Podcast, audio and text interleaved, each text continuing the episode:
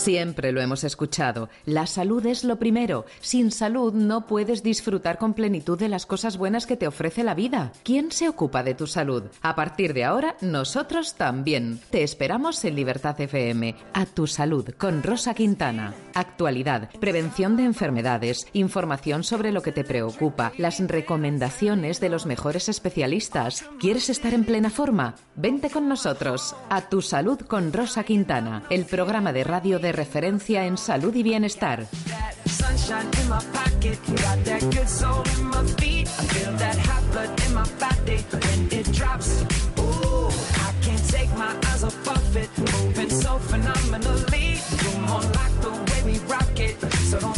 Muy buenas tardes, ¿qué tal? ¿Cómo estáis? Bienvenidos a una edición más de A Tu Salud con Rosa Quintana, el programa en el que nos ocupamos de información, prevención, concienciación, sensibilización y, por supuesto, hablamos de esas patologías que se pueden estar dando en tu vida, en la nuestra, y lo que pretendemos es que, en definitiva, tengas una vida más saludable.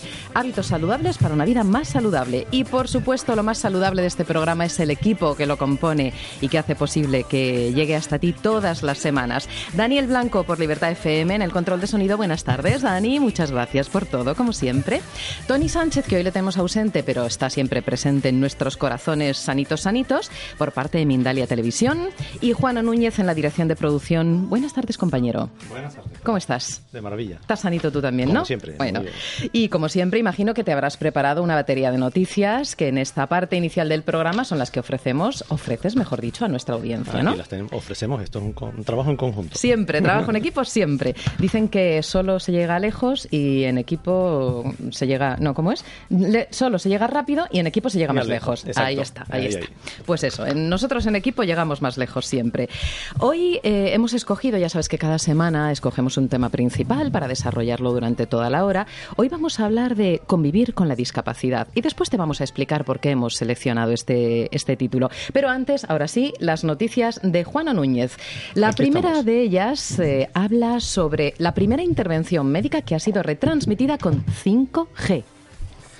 Sí, los datos. La presentación se realizó en el marco de la cuarta jornada de endoscopia digestiva, ¿Mm? eh, los días 3 y 4 de octubre.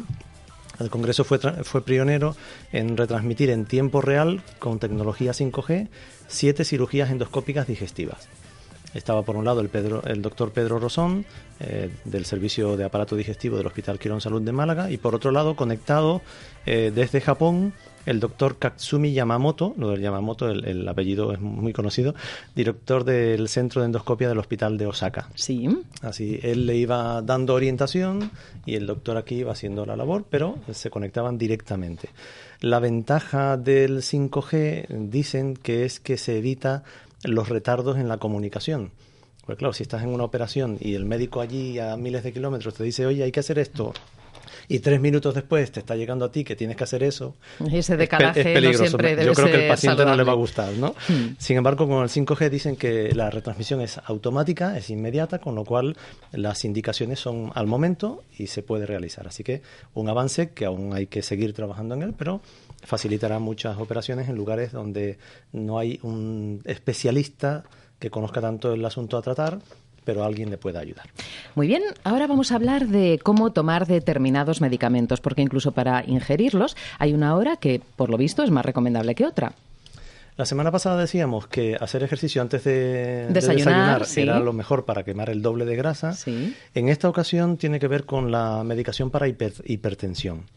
Mm, es algo que se lleva haciendo mucho tiempo, pero no hay una indicación específica de cuándo tomarse la pastilla. En la mayoría de los casos se dice por la mañana, pero puede ser al mediodía, por la tarde, por la noche, no hay algo, una pauta específica.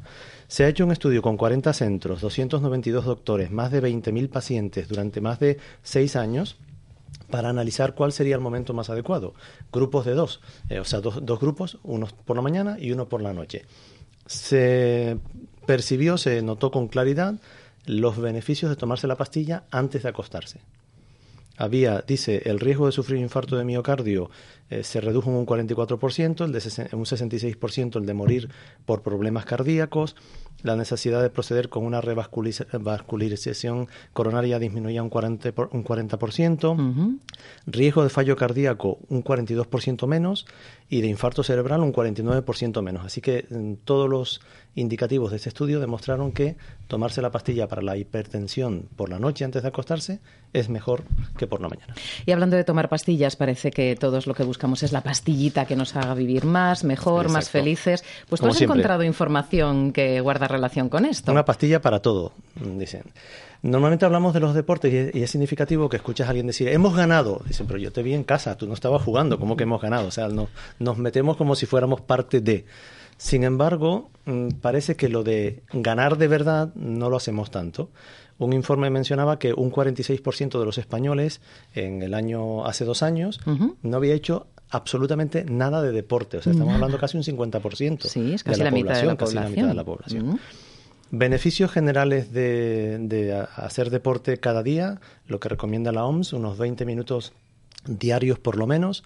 Aumenta la esperanza de vida entre 4 y 5 años, dependiendo del deporte, puede ser incluso hasta 9 años, mencionaba el informe.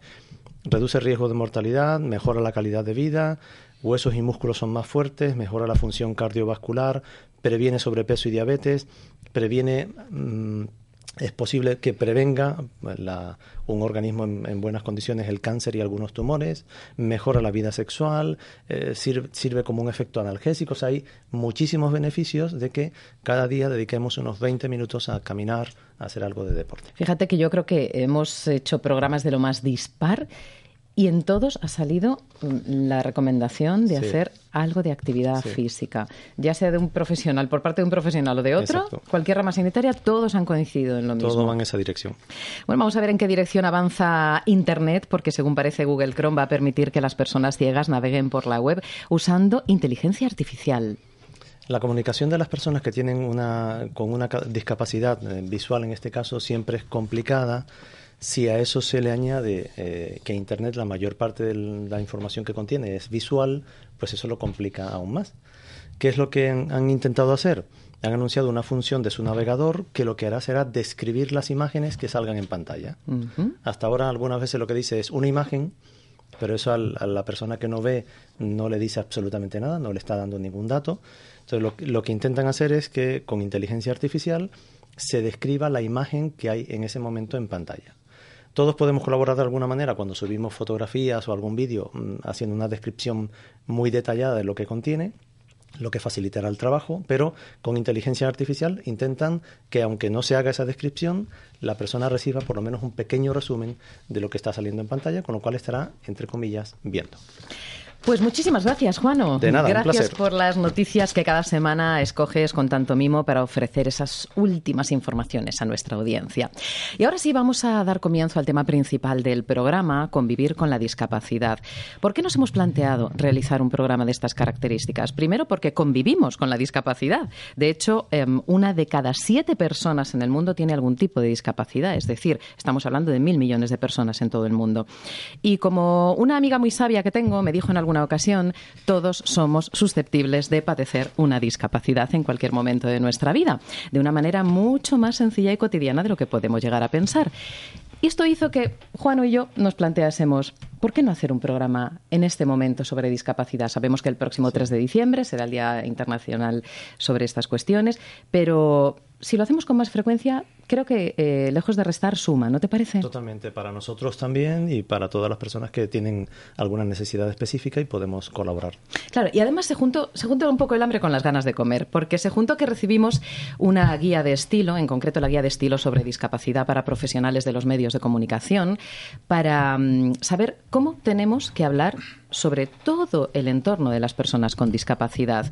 Cómo hacerlo, cómo abordar estas cuestiones de la manera más óptima posible y más correcta. Muchas veces no es que lo hagamos de forma consciente, es que utilizamos términos que no son los más adecuados y lo hacemos por ignorancia. Y desde los medios de comunicación tenemos una responsabilidad. Tenemos que utilizar el lenguaje porque el lenguaje genera la realidad que vamos creando. El otro día entré en, no voy a decir el nombre evidentemente, pero era un super mega club deportivo con todos los medios mundiales a su alcance y en la estaban los tres aseos y eran hombres, mujeres, minusválidos. Sigue habiendo eso, sí. Eh, pero es que esas instalaciones tienen, tienen eh, como tres meses. ¿Cómo es posible? Que se hagan las cosas con este desconocimiento, seguramente con ausencia de ningún tipo de maldad, pero con este desconocimiento. Bueno, pues ya hice el, oportuno escrito. me alegro, me alegro muy bien. y creo que sí, que tenemos la responsabilidad de, llamar a las cosas por su nombre, sin paternalismos, pero, pero de la forma más óptima. Y por eso el programa de hoy creo que reúne a las tres personas que tenía que tener. Por una parte, tenemos con nosotros a Jesús Celada, director general de Políticas de Discapacidad del Ministerio de Sanidad, Consumo y Bienestar Social, que es eh, quien promueve además esta guía de la que acabamos de hablar y quien me la hizo llegar. Jesús, muy buenas tardes. Buenas tardes, Rosa. Bienvenido. Muchas gracias, bien hallados. Está con nosotros Luis Suárez, director de Recursos Humanos de FCC Medio Ambiente SA. Luis, muy buenas tardes, bienvenido. Muy buenas tardes, Rosa, y gracias por invitarnos. Es un placer y, de hecho, ¿por qué la presencia de Luis? La presencia de Jesús porque ellos editan la guía y porque trabajan con la discapacidad de manera continua. La presencia de Luis, en este caso por parte de FCC Medio Ambiente SA, es porque es una de las empresas que, desde mi punto de vista, en, el conocimiento que yo puedo llegar a tener, más se implican en la integración de, diferentes colectivos. Y uno de ellos es las, son las personas con discapacidad. Hablar también de cuáles son vuestras buenas prácticas a imitar y a destacar. Y está con nosotros esa buena amiga de, las que, de la que yo os hablaba hace un ratito, que es Claudia Teglen. Ella es psicóloga y presidenta de la asociación Convives con Espasticidad. Buenas tardes, querida Claudia. Rosa. ¿Cómo ¿Qué tal? ¿Cómo estás?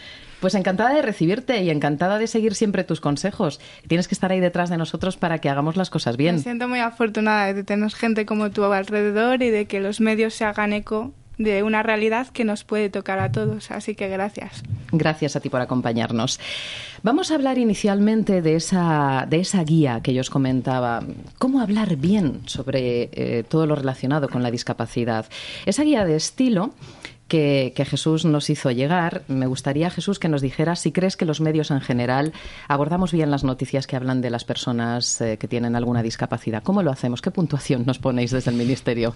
Bueno, eh, abordáis bien o no, yo creo que no, por eso hemos tenido que sacar una guía de estilo, ¿no? Si mm. se abordase bien, evidentemente no haría falta y, y no estaríamos hoy hablando quizá de este tema.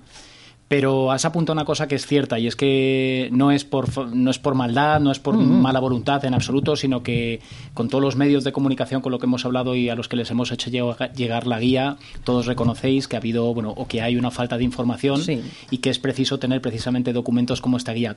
Por lo tanto, vamos por buen camino, que es lo positivo, y, bien, no del todo, pero, pero yo creo que vamos y por, siguiendo una buena estela. Dentro de esa ignorancia que pues tenemos muchos de los profesionales de la comunicación a la hora de hablar de estas cuestiones, ¿habéis detectado informaciones que suenen incluso de manera despectiva por las palabras que se utilizan? Sí, sí, sí. La guía, de hecho, aborda distintos campos. Es una guía que se puede leer de manera independiente, no hace falta leerla de seguido.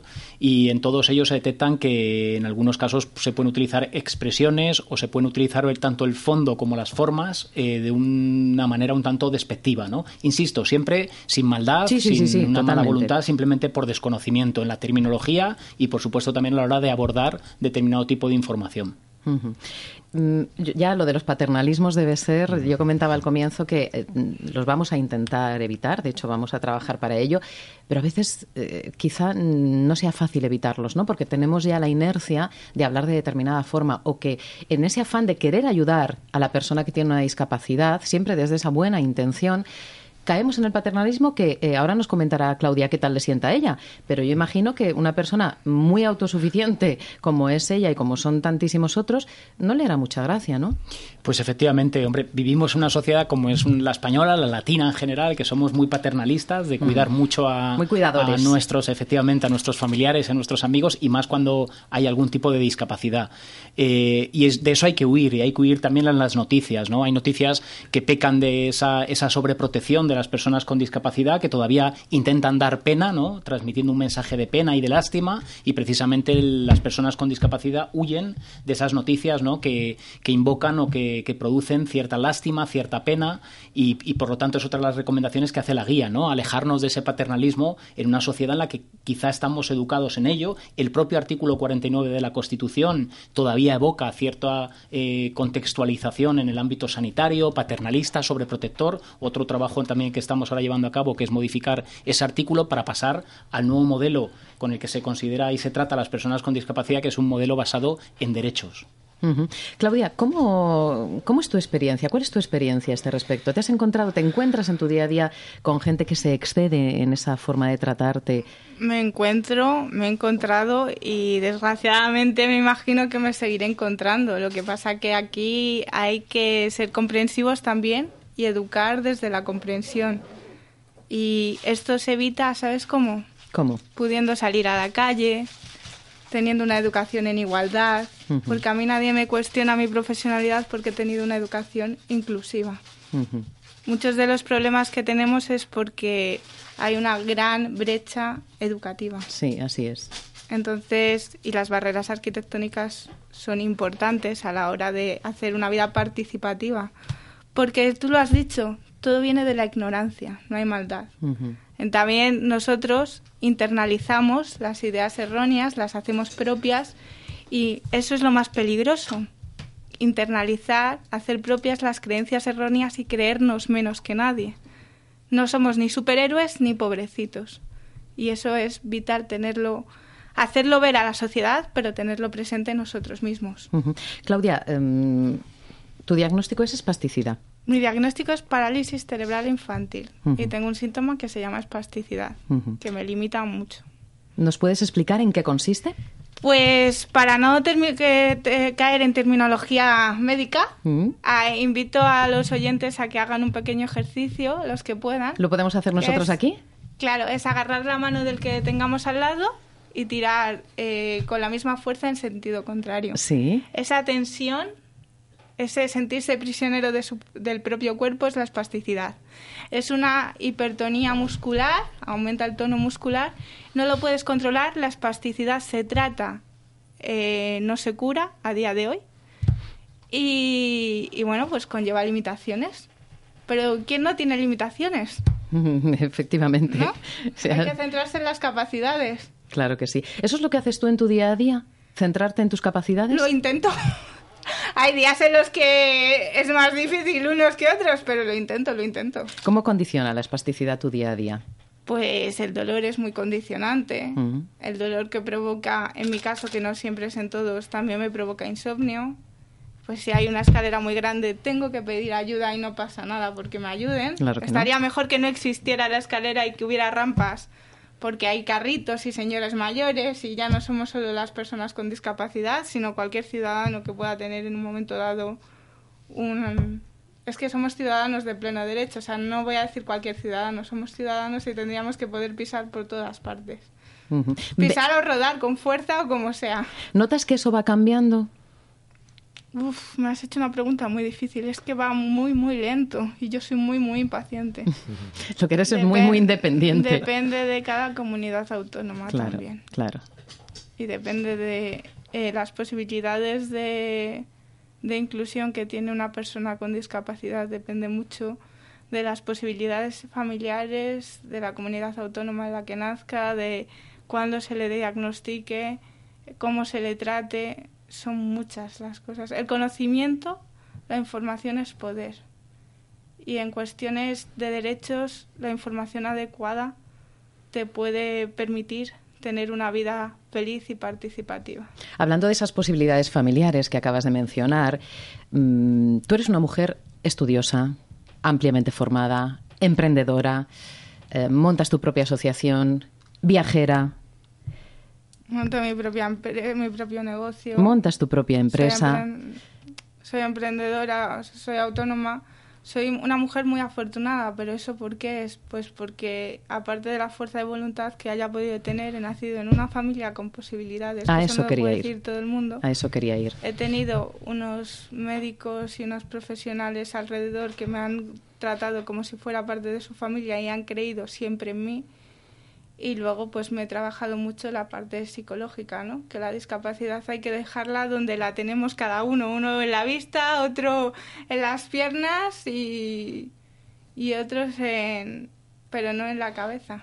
Pero las familias capacidades y discapacidades. Las familias son em, tan importantes, tan decisivas, o sea, condicionan, pero pueden llegar a, a ser mm, totalmente decisivas eh, en vuestro día a día. Las familias son el motor de cualquier persona. Evidentemente luego cada uno no tiene por qué condicionar absolutamente todo. Luego cada uno tiene sus posibilidades, pero en el caso de una persona con discapacidad, la familia es el motor que impulsa su vida, sobre todo cuando estamos hablando de discapacidades innatas, que, que, que hay que saber diferenciar entre las innatas que nacemos con ello y las sobrevenidas que a lo mejor ya tenemos un bagaje profesional, una trayectoria y una independencia económica, ¿no? Y sobre todo mm, el tema del paternalismo que contabas antes, pues hasta en mi propia familia, eh, excepto mi padre, pecan de paternalismo cosa que me hizo irme a vivir con mi padre, con toda la buena voluntad del mundo, ¿no? Pero, pero es que es difícil luchar contra la tradición cultural, pero la única forma que tenemos de luchar contra ello es demostrando que sí se puede.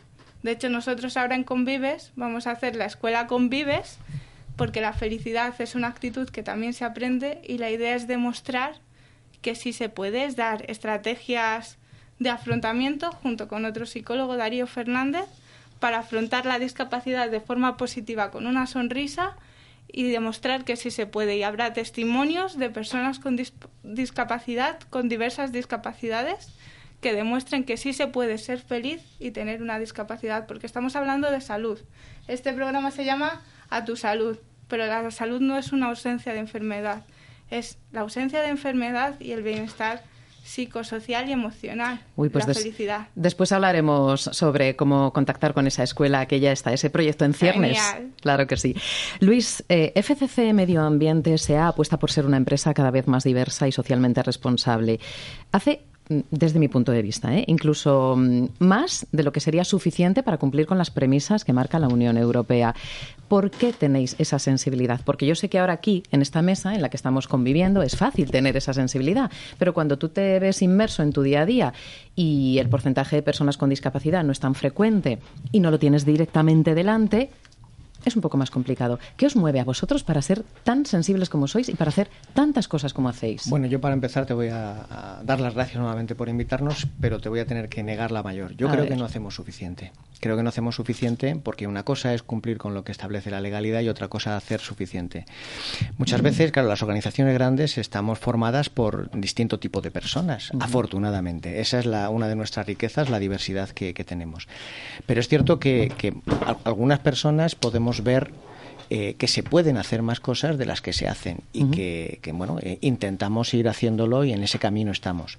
Pero yo no, no me quedaría con el adjetivo o con el apelativo suficiente porque creo que se pueden hacer más cosas. Es cierto que hemos hecho muchas cosas desde hace mucho tiempo eh, pero bueno y que sobre todo está en el ADN tanto de los accionistas de referencia de FCC como de la propia cultura de FCC y que además lo hemos elevado al, al, alto, al más alto rango como política aprobada por el Consejo de Administración desde hace ya más de una docena de años, eh, cosas que ya veníamos haciendo y que hemos plasmado intentado organizar de una manera que todas las personas que trabajamos en FCC tengamos claro cuál es la voluntad, el propósito y, el sesgo que queremos darle a nuestra, nuestra compañía y sobre todo a nuestro trabajo ordinario, porque yo creo que dicen los, los eh, ingleses, tienen un dicho que es... Eh, ten cuidado, cuida de los peniques y los peniques cuidarán de las libras. Bien, si nosotros cuidamos de nuestro entorno inmediato, es muy fácil, cada uno de nosotros es muy fácil que al final, como, como tal organización, podamos eh, decir, sentirnos orgullosos de que la organización en sí está funcionando y está cuidando de lo que tiene que cuidar.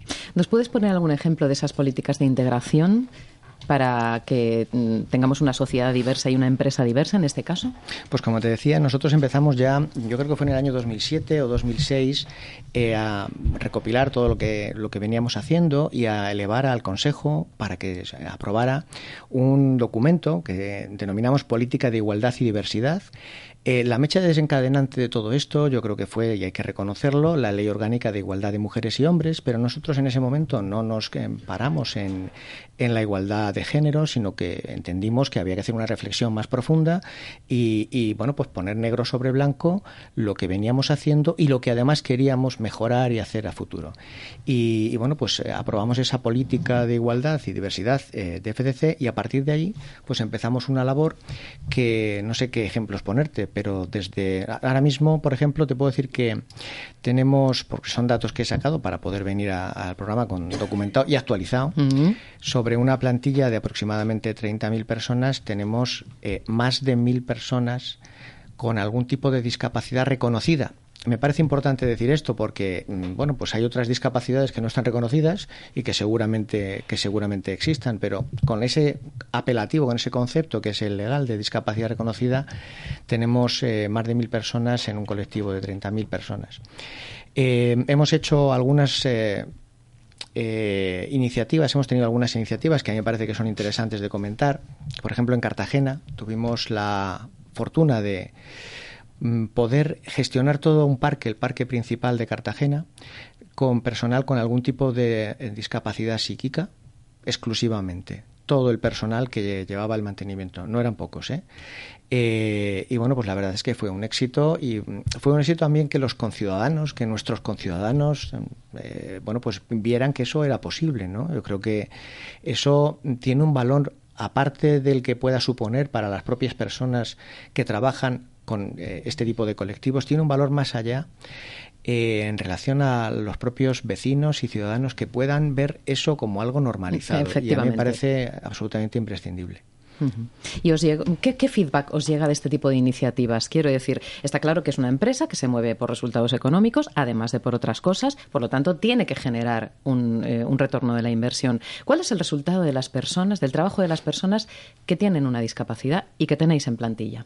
Pues mira, nosotros no podríamos hacer todo esto si no fuera algo, mm, si no fuera gracias a nuestra colaboración con entidades sociales, entidades que eh, hacen una labor impagable de preparación del personal, porque hay algunas de estas personas que empiezan por eh, no tener, bueno, también de los que no tienen ninguna, de los que no tenemos alguna discapacidad así reconocida, pero que mm. empiezan por no tener una eh, un, autoconfianza, un concepto de sí mismos como para poder integrarse junto a personas denominadas normales en el, en el mercado laboral ordinario.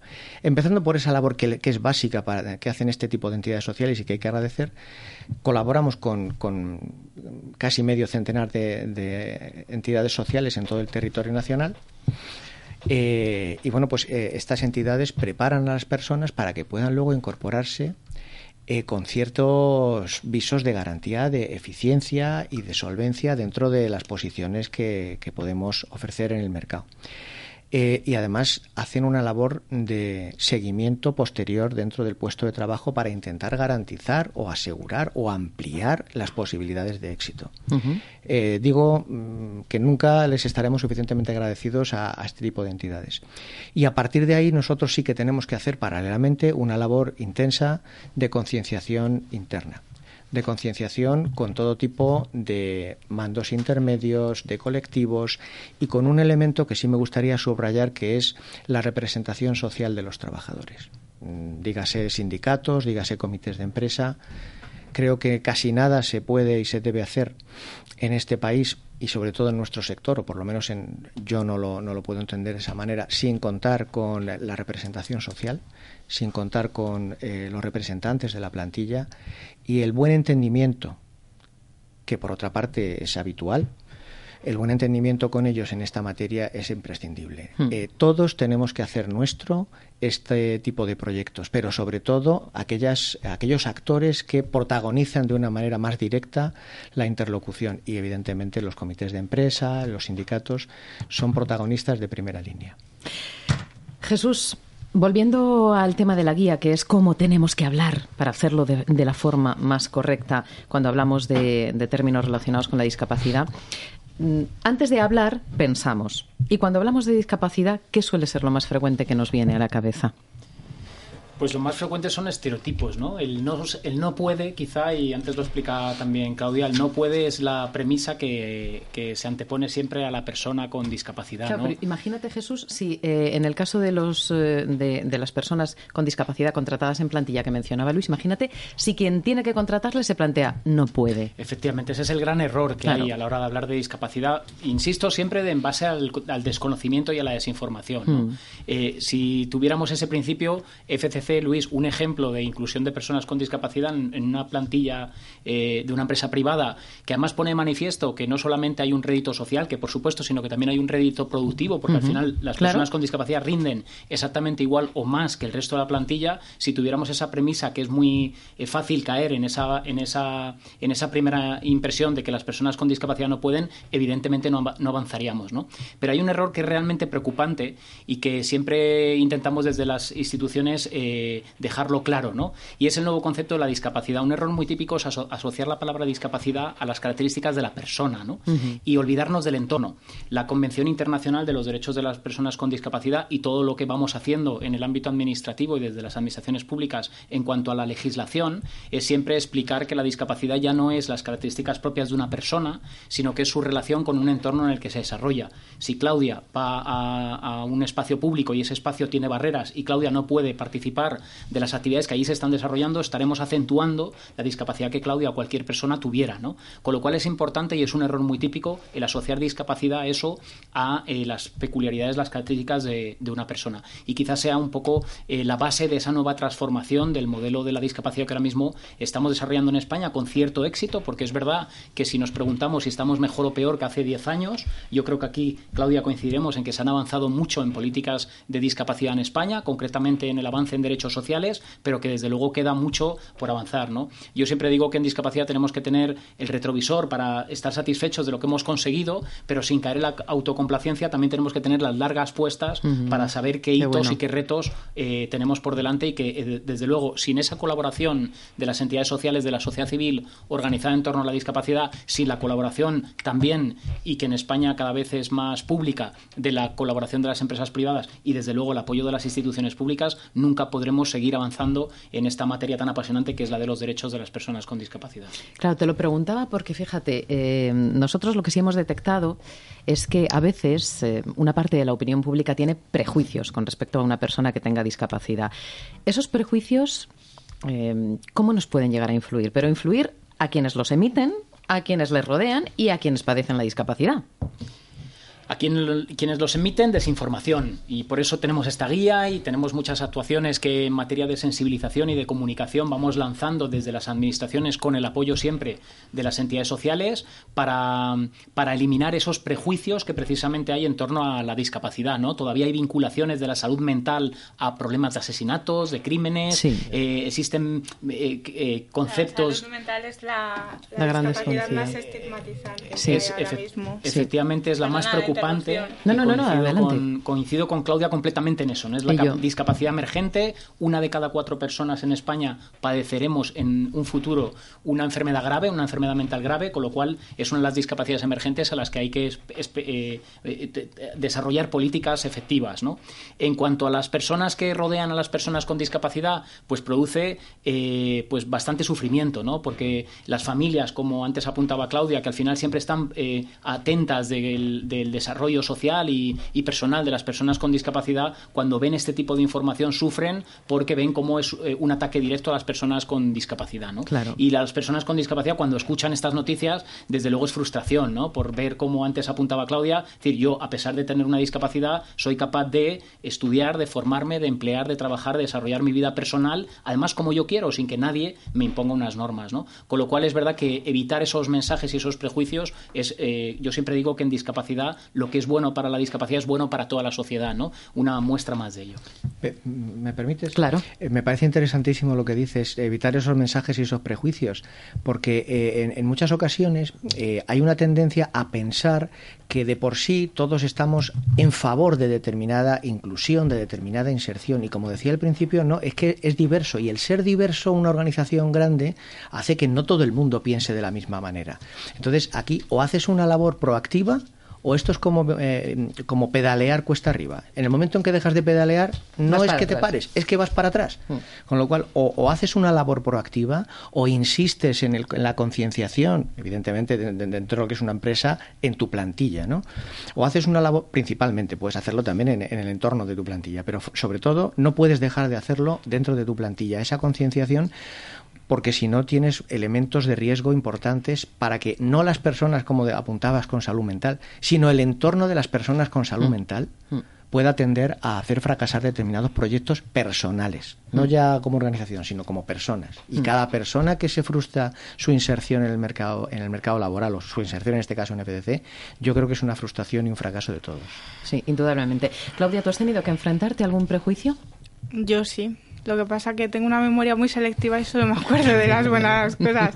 No, pero al hilo de, los perjuicios y de lo que comentábamos, es que no incluirnos en, el mercado laboral, en este caso, que a mí, para mí me parece fundamental para la autonomía de las personas, eh, perdonadme, es, es de tontos. No es productivo. Es desperdiciar el talento. Porque, porque en la diversidad está el talento y diferentes enfoques de vista hace que todo sea más creativo, más innovador, esas palabras que tanto nos gusta que tengan nuestras empresas. Y además hay estudios eh, a lo largo de todo el mundo que demuestran que tener plantillas diversas, sea con discapacidad o de género, aumenta la felicidad y la productividad en el trabajo.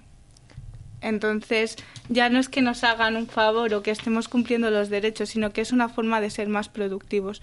Yo creo que aquí uno de los problemas que tenemos es que la legislación, aun yendo lenta, va por delante de la mentalidad y de las creencias erróneas de las personas. Por eso es tan importante, como comentaba, fortalecer el autoestima, el tratar con las familias, el tema de la sobreprotección y el tener ejemplos claros, y te doy las gracias por en este caso darme a mí la palabra en las ondas, de que sí se puede, ¿no? Porque la discapacidad es una palabra que asusta. Es un mundo al principio que al principio se torna oscuro, pero lo que, que luego ve, vas viendo que se va llenando de luces. Y sobre todo eso que tenemos todos tenemos discapacidad capacidades y discapacidades y todos en algún momento dado de la vida, salvo un pequeñísimo porcentaje de la población, vamos a tener discapacidades en una en una población que cada vez es más envejecida porque tenemos mejor salud. Entonces, mejor hacer las cosas bien para que a todos nos toque una, una vida digna, plena e inclusiva, que es lo que toca. Pues vamos a hablar de ese talento y vamos a hablar de esa visibilidad. Hablemos de la escuela online ¿Qué estás poniendo en marcha? La escuela convives. Qué ilusión me hace hablar de este proyecto ya. Es que ya se hace realidad. Nosotros tuvimos una escuela de afrontamiento en el Niño Jesús en 2018 y una mm. en 2015 en Barcelona y tuvo muchísimo éxito. Y habrá gente que no sepa qué es el afrontamiento. Pues bueno, es una escuela para tener una actitud positiva ante la vida para sacar todas nuestras potencialidades. Y es una escuela por internet abierta a todos. Entráis en www.convives.net. Eh, ahora estamos con las preinscripciones la pretendemos poner en marcha en breve y ahí tendrán pues desde documentos, vídeos, ejercicios para la vida diaria para identificar esas creencias, identificar las emociones, cómo cambiar los pensamientos anticipatorios negativos que muchas veces nos ponemos la tirita antes de la herida. Y el 95% de los miedos nunca llegan a cumplirse. Sí, sí, los que entienden de esto. Mark Twain. Eso, exactamente. Entonces, entonces eh, yo creo que es una es una escuela basada en la experiencia donde está invitado todo el mundo, porque es la escuela Convives, a todos, todos convivimos con la discapacidad. Tengo que dar las gracias, si me permitís, a, las personas, a las empresas que lo han hecho posible. Por supuesto. Desde mi equipo, desde todo el equipo de Convives hasta Ipsen Pharma, que lo patrocina, Obra Social La Caixa, que colabora, la UNED, que tendrá un módulo de educación inclusiva si se puede, eh, eh, otras entidades de la discapacidad, Fundación Sin Daño, mi web, el Foro Español de Pacientes, eh, Ana Valdivia, no me quiero dejar a nadie, pero, y cómo no, cómo no, para mí es un honor que participe el Comité Español de Representantes de Personas con Discapacidad, CERMI, porque también hablaremos de derechos. Porque para ejercer tu derecho tienes que conocer tus derechos. Así que agradezco a todos ellos, espero no haberme dejado a nadie. Y si te lo dejas no pasa nada, porque como entrarán en convives.net, ahí los verán a todos, ¿no? Así que os invito a inscribiros porque merece la pena. Claro que sí, así lo haremos.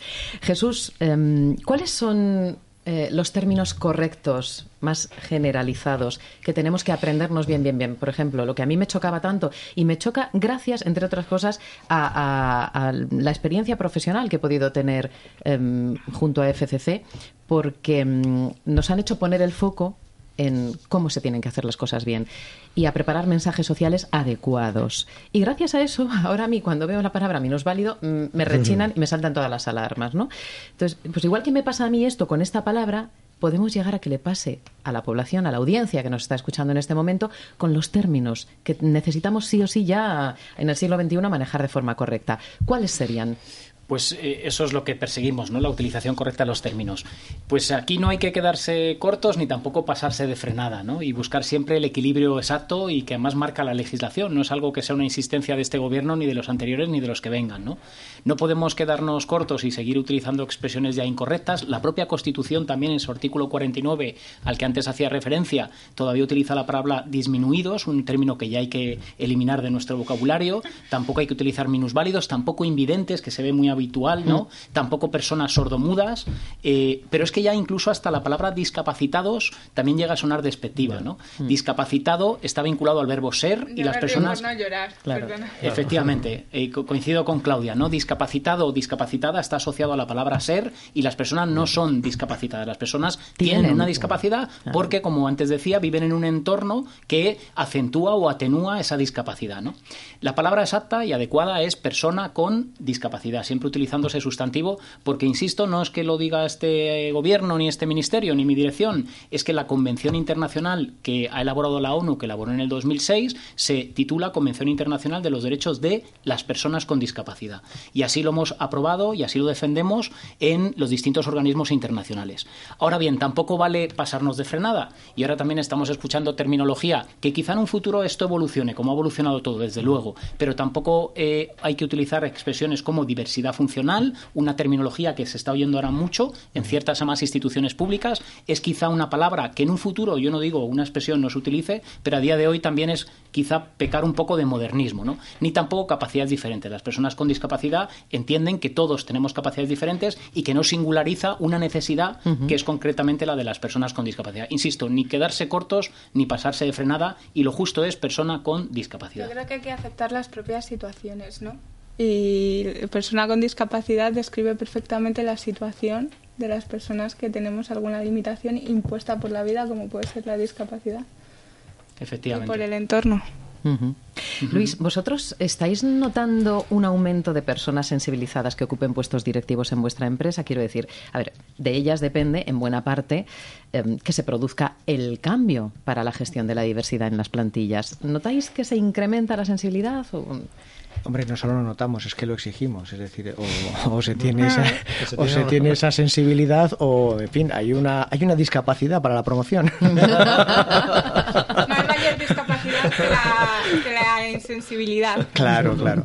Entonces, sí, hombre, claro que, lo, claro que lo vamos notando poco a poco. No, como te decía antes, eh, muchas veces se pone el foco en los equipos directivos, pero yo creo que no solamente son eh, los equipos directivos, es las personas con las que trabajamos en el día a día. Es, eh, me parece absolutamente esencial hacer esa labor educacional interna que ella hablaba en relación a las personas con discapacidad, que hay un gap de educación. Bueno, pues hay un gap de educación también interno. Eh, y, sí, sí, sí que notamos esa mm, creciente sensibilidad. Y es más, esa creciente exigencia. Hay personas que están cada vez más comprometidas. No entro a, investigar cuáles son las razones por las que lo estén. El caso es que lo vas notando, ¿no? que tienen más, más eh, compromiso con, con, este, con esta materia. Pero sí me gustaría apuntar una cosa, que nosotros eh, estamos eh, presentes en FTC Medio Ambiente en 13 países y Jesús, yo mi experiencia es que aparte de que podemos estar satisfechos con lo que ha avanzado la legislación a veces, como decía Claudia, más allá de lo que arrastrando a la propia sociedad, yo creo que tenemos que estar satisfechos con lo que en este país el legislador ha hecho en relación con otros países del entorno. Y estoy hablando de Europa y estoy hablando de, Gran Bretaña. pero tiene que seguir avanzando, disculpa. Por supuesto, la legislación tiene que seguir avanzando. no he querido mandar un mensaje de relax. No, no, no, no, no, no, no.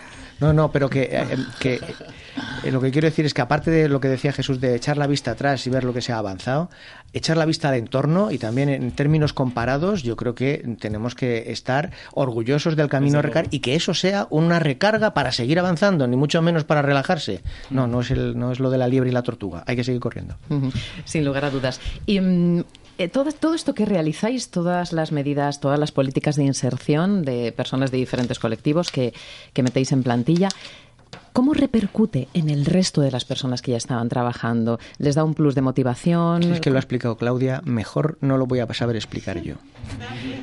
Eh, mejor no lo voy a saber explicar. Mira, eh, la gente, mucha gente, hablo en general, ¿no? Puede tener un rechazo al principio, puede tener un disconfort más que un rechazo, ¿eh? pero sí puede tener un disconfort. Al término de un tiempo, vienen a agradecer que en sus equipos estén estas personas, porque les dan un valor emocional distinto, un bienestar emocional, que es lo que ha dicho Claudia, mm. eh, adicional a lo que es el trabajo ordinario. Eh, y esto es, mm, nos está pasando en distintas actividades de las que tenemos en FDC Medio Ambiente, en distintos niveles organizativos, en distintos eh, territorios. Es decir, es algo muy común tener este feedback muy positivo en relación a, la inclusión cuando te encuentras con una unidad organizativa que no tenía todavía y, es su primera experiencia. Ya son pocas, la verdad, porque yo creo que ya en, todo, en todas partes tenemos. Yo, aquí os invito a, a, analizar un estudio que recientemente publicaba la Fundación 11 mm. y, que partía de un apriorismo, ¿no? Y era una empresa invierte o, se preocupa por la inclusión de, laboral de personas con discapacidad, se sobreentiende que la sociedad también, ya no solo internamente, el resto de empleados, sino que la sociedad también eh, valora de manera positiva, con mayor eh, aceptación a esa empresa. ¿no? Esto que era un apriorismo, bueno, pues un estudio de la Fundación 11 reciente ha publicado en el que de manera estadística ha hecho una serie de valoraciones y de encuestas con un montón de personas y ha llegado a la conclusión de que efectivamente se confirma que una empresa cuya eh, inversión en capital humano con discapacidad tiene una mayor reputación social. ¿no? Interesante el estudio. Jesús, ¿cómo podemos conseguir esta guía? Quiero decir, a mí me la enviaste tú, que te agradezco infinito, pero seguramente haya muchas personas a las que les gustaría echar un vistazo a esta guía. Esta es para profesionales de la comunicación, ¿Y la ciudadanía en general?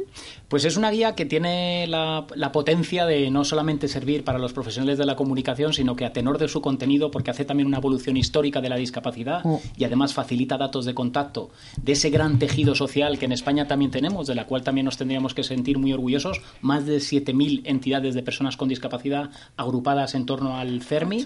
8.000 agrupadas en torno al CERMI, con lo cual eh, un amplio número del cual insisto en que nos tendremos que sentir muy orgullosos porque hay otros países que no la tienen. La guía está disponible en la página web del Real Patronato sobre Discapacidad, que es www.rpdiscapacidad.gov de gobierno gov.es. En cualquier caso, si tuvieran alguna duda, que nos contacten a nosotros y les damos toda la información.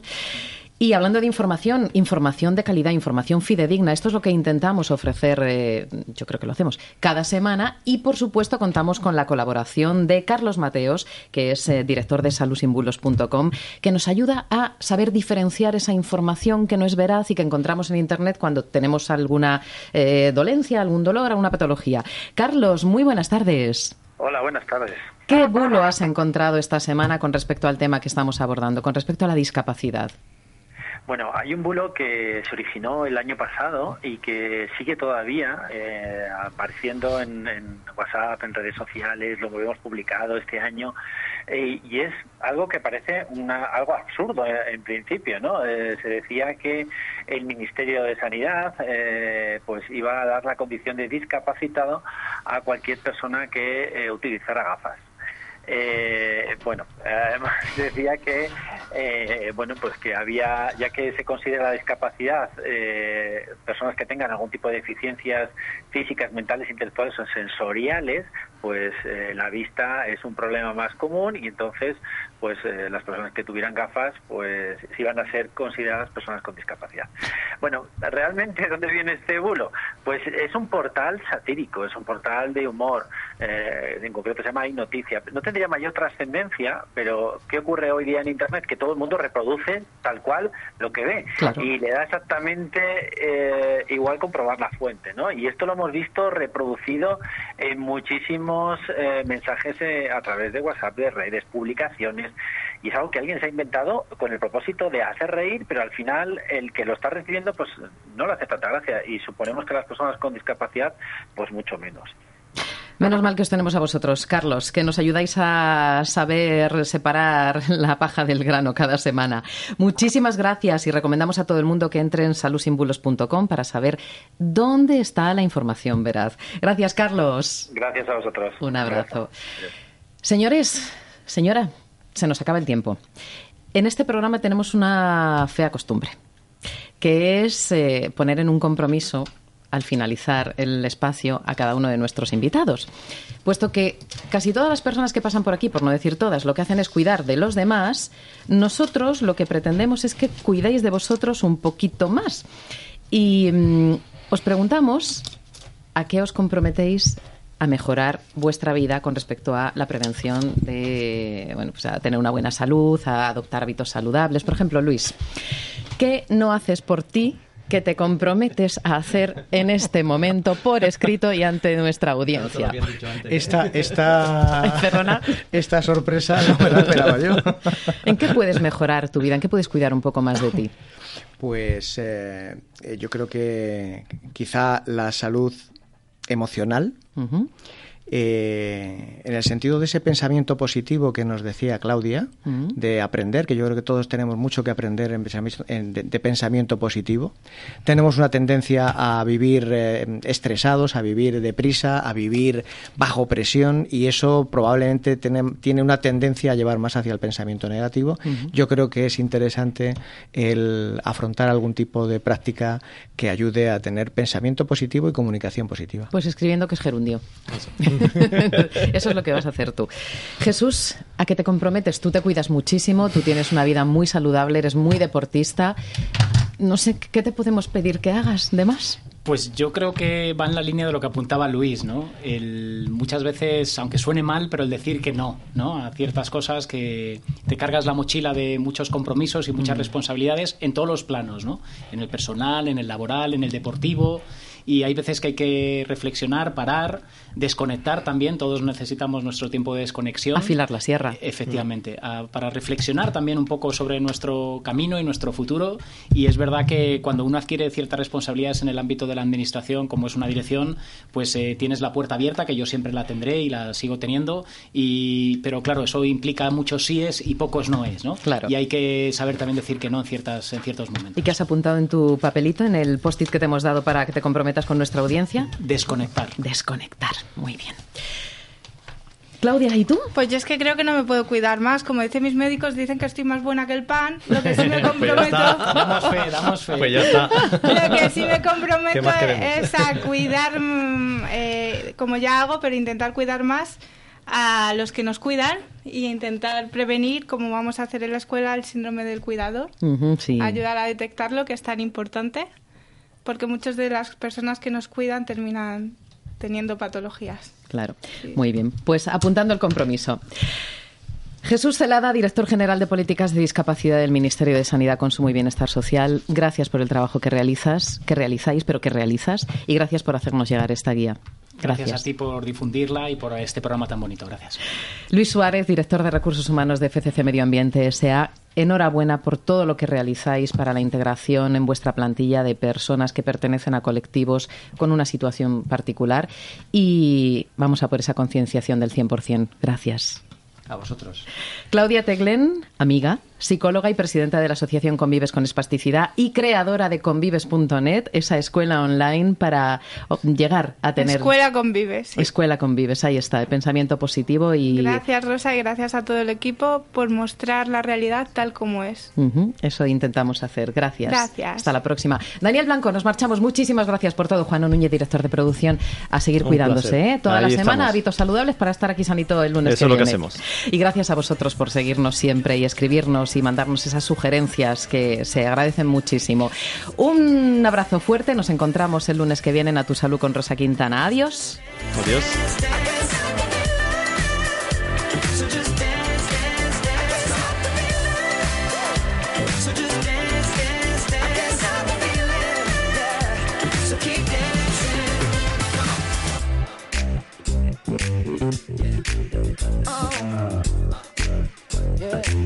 Can't stop the